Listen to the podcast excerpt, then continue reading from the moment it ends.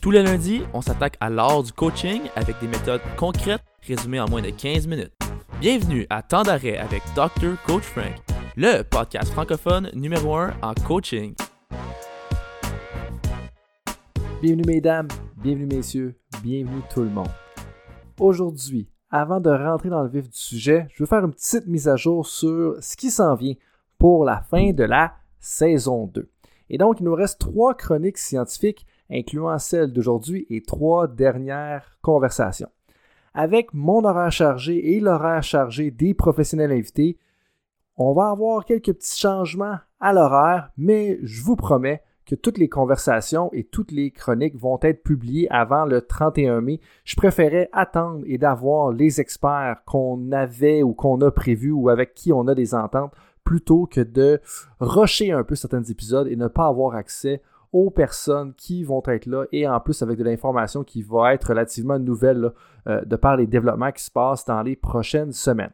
Pour les chroniques scientifiques, aujourd'hui on parle de la génération Z. Lundi prochain, on parle également de la génération Z avec la deuxième partie de l'article de l'équipe de Dan Gould.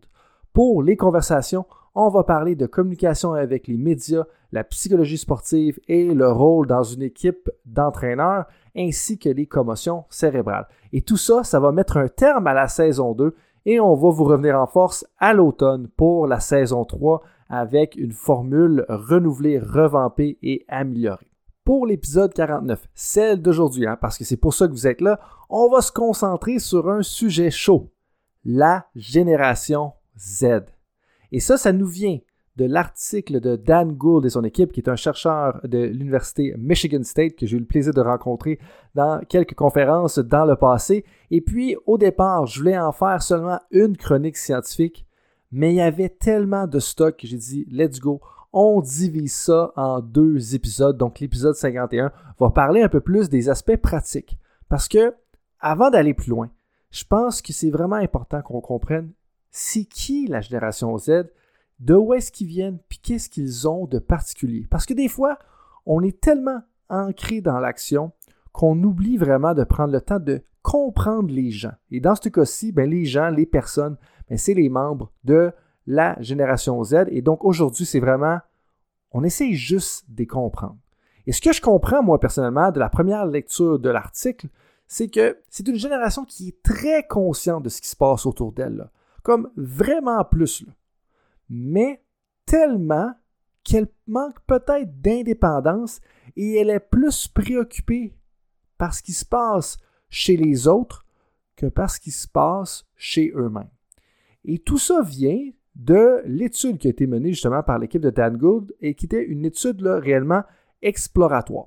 Ce qu'on veut dire par là, c'est qu'il était juste à la requête là, ou à la recherche des premières choses, des premiers éléments, parce que en bowling, on s'est rendu compte que dans le coaching, il n'y a pas grandes études qui ont été faites justement sur la génération Z. Donc, quand tu n'as aucun point de départ, ben, la première chose que tu dois te poser, c'est juste, OK, qu'est-ce qui se passe?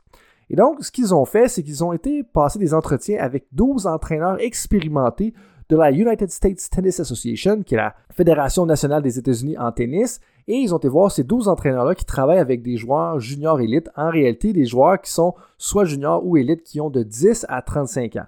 Ces entraîneurs-là, c'est 11 hommes et une femme qui ont en moyenne 18 années d'expérience et ils ont pris une approche phénoménologique. En boulique, ce que ça veut dire, c'est qu'ils veulent juste comprendre comment est-ce que les gens dans le milieu perçoivent, vivent ça et conceptualisent le phénomène de coacher la génération Z. Et pour faire ça, ils ont, ils ont fait, dans le fond, des entretiens semi-dirigés. Donc, il y avait des questions assez scriptées, mais qui donnaient place à ouverture pour justement aller poser des questions à ces entraîneurs-là qui sont sur le terrain. Et puis toute cette réflexion-là de l'équipe de Dan Gould est partie du fait que le coaching, c'est une boucle attente-performance. Ce qui veut dire, c'est que un entraîneur doit adapter ses comportements en fonction des attentes qu'il a envers l'athlète et ensuite de ça, la performance de l'athlète va changer les attentes. Et c'est là que le coaching devient individualisé. Dans le sens que si vous êtes en train de coacher un Thomas ou une Valérie, vous allez avoir des attentes pour Thomas, ce Thomas ou cette Valérie-là. Et là, la façon dont on va, performer, ça va changer un peu les attentes, soit pour le mieux ou pour le pire, que vous avez envers Thomas et Valérie.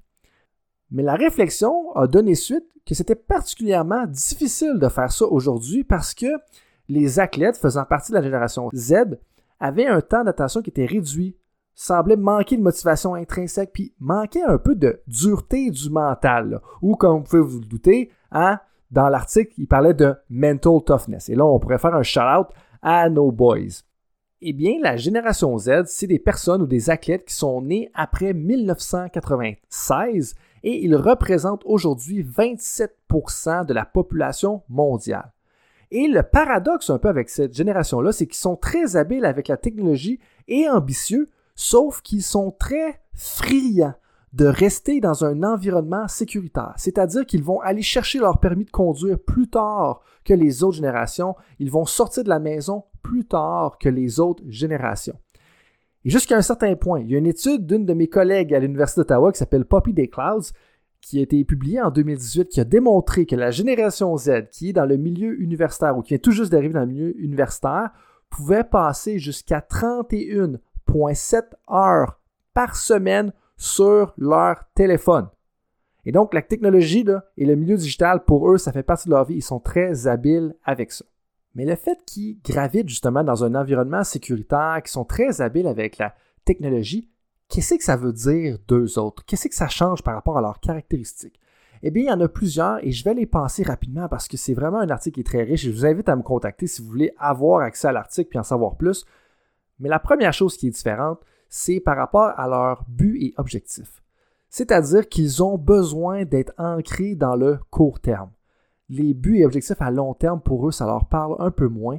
C'est qu'on doit le maintenir à l'intérieur d'un an, deux ans ou même dans les prochains mois.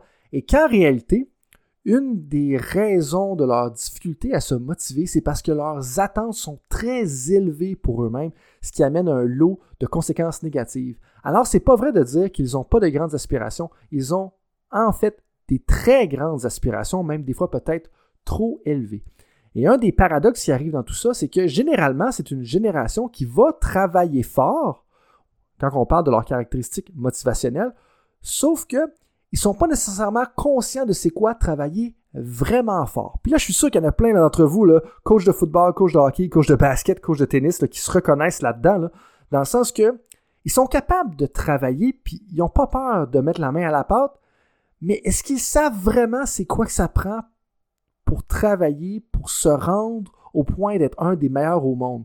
Puis ça, pour moi, je l'ai vu justement dans mon quotidien, où est-ce que il y a bien des gens, là, puis je suis sûr que vous, vous m'entendez là-dedans, puis que vous le voyez dans votre quotidien, qu'ils veulent avoir beaucoup de succès, mais est-ce qu'ils sont vraiment conscients de c'est quoi travailler vraiment fort? Puis un peu l'exemple que j'aurais dans ma propre vie personnelle, hein, c'est quand tu as été faire les foins avec un fermier de carrière, tu comprends c'est quoi une grosse horaire, tu comprends c'est quoi des chiffres difficiles, tu comprends c'est quoi travailler physiquement. Puis je pense que quand tu as été faire les foins avec des fermiers, tu comprends vraiment c'est quoi travailler fort. Mais c'est un peu le même paradoxe où est-ce qu'ils sont capables de travailler, mais est-ce qu'ils savent c'est quoi vraiment travailler vraiment fort? Puis là, je sais que j'ai répété plusieurs fois les mêmes mots, mais, mais je pense que c'est important de faire cette petite distinction-là parce que de vouloir travailler pour se rendre au niveau universitaire, c'est une chose, mais de pouvoir travailler pour se rendre au niveau professionnel, c'est une autre chose. Puis ça, c'est important de faire la distinction. Et donc, là, en tant qu'entraîneur, j'imagine, puis je rentre déjà un peu dans les trouvailles de la deuxième épisode sur la génération Z, soit l'épisode 51, eh bien, c'est le rôle qu'on a en tant qu'entraîneur, qu'on soit sur la glace ou sur le terrain ou sur le court, mais de les éduquer par rapport c'est quoi les habitudes de travail du niveau élite et est-ce qu'on veut se rendre là ou est-ce qu'ils veulent ou elles veulent se rendre là justement? Ensuite de ça, au niveau de leurs autres caractéristiques, mais ils ont des temps d'attention très courts, je pense que vous l'aviez probablement tous un petit peu vu venir ça. Et certains exemples qui sortaient un peu justement euh, des entraîneurs de tennis, c'est qu'ils avaient de la difficulté à se concentrer sur leur match, mais ils savaient le score et ce qui se passait dans le match d'à côté. Et ça, c'est quand même particulier. C'est-à-dire que c'est comme s'ils avaient de la difficulté à canaliser un peu leur concentration, mais ils avaient vraiment une concentration large qui leur permettait de prendre beaucoup d'informations. En lien avec l'information, c'est que généralement, ils connaissent bien des affaires, mais ils ont de la difficulté à faire la différence entre de la bonne et de la mauvaise information. Et ça, ça va créer certains problèmes, bien entendu, au niveau de la communication, au partage d'informations ou la création de plans d'entraînement dont on pourra toucher là, un peu plus dans euh, la deuxième partie de l'épisode. Au niveau de la responsabilité personnelle, à quel point ils sont responsables, eh bien, en réalité, ils ont besoin de structure et de limites très claires pour croître, sauf qu'en même temps, ils veulent une structure et des limites très, très claires, sauf qu'ils ont besoin d'une expérience qui est individualisée à leurs objectifs et à leur personne. Et là, je pense à certains des entraîneurs avec lesquels je travaille, puis je suis sûr que vous m'entendez là-dessus, là, je vous lève mon chapeau de déjà faire ça d'une façon régulière, de bien utiliser les objectifs et l'encadrement que vous fournissez à vos athlètes. Euh, certaines des conversations que j'ai eues cette semaine me font grandement penser à ça. Alors bravo à ces entraîneurs dont je ne nommerai pas le nom. Mais au niveau de leur responsabilité personnelle, ils sont tellement conscients de ce qui se passe autour d'eux que ça va les amener à certains moments à avoir de la difficulté à gérer leur temps. Et ça, c'est quelques des caractéristiques qui est unique justement par rapport à la génération Z. Et si on pouvait conclure avec les forces et les faiblesses, on va dire les forces et les défis, eh bien leur force, c'est qu'ils sont définitivement une des générations les plus éduquées, les plus instruites et les plus connaissantes que la planète a jamais connues. Ils sont d'ailleurs très ouverts sur le reste du monde, plus que n'importe quelle génération auparavant. Ils préfèrent ou elles préfèrent apprendre de façon visuelle. Ils sont très curieux. Mais certains des défis, j'ai déjà mentionné à quelques reprises, le temps d'attention est assez court, il manque généralement d'indépendance ils sont peu reconnaissants, puis ils sont très préoccupés par ce qui se passe sur Internet. Et là devient le rôle de l'entraîneur de soutenir un petit peu ces choses-là, soit la reconnaissance, la communication, l'indépendance, l'attention.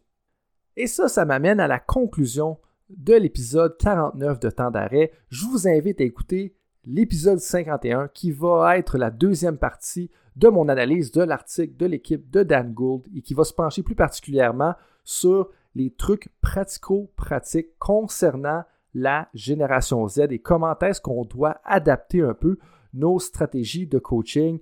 Et rappelez-vous qu'en ce moment, la génération Z représente 27% de la population mondiale. Et donc, en tant qu'entraîneur, ils vont seulement être plus prévalents dans votre environnement et plus vous êtes au haut niveau, plus ça va faire partie de votre réalité parce que le nombre va augmenter au niveau en proportionnel d'année en année.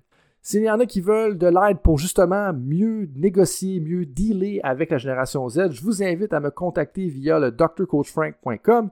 S'il y en a parmi vous qui ont des idées de sujets à couvrir pour la troisième saison ou même des invités, écrivez-nous un courriel à info at bettersport.ca. Coaches, merci. Et on se rappelle que pour cette génération, c'est pas une question d'information.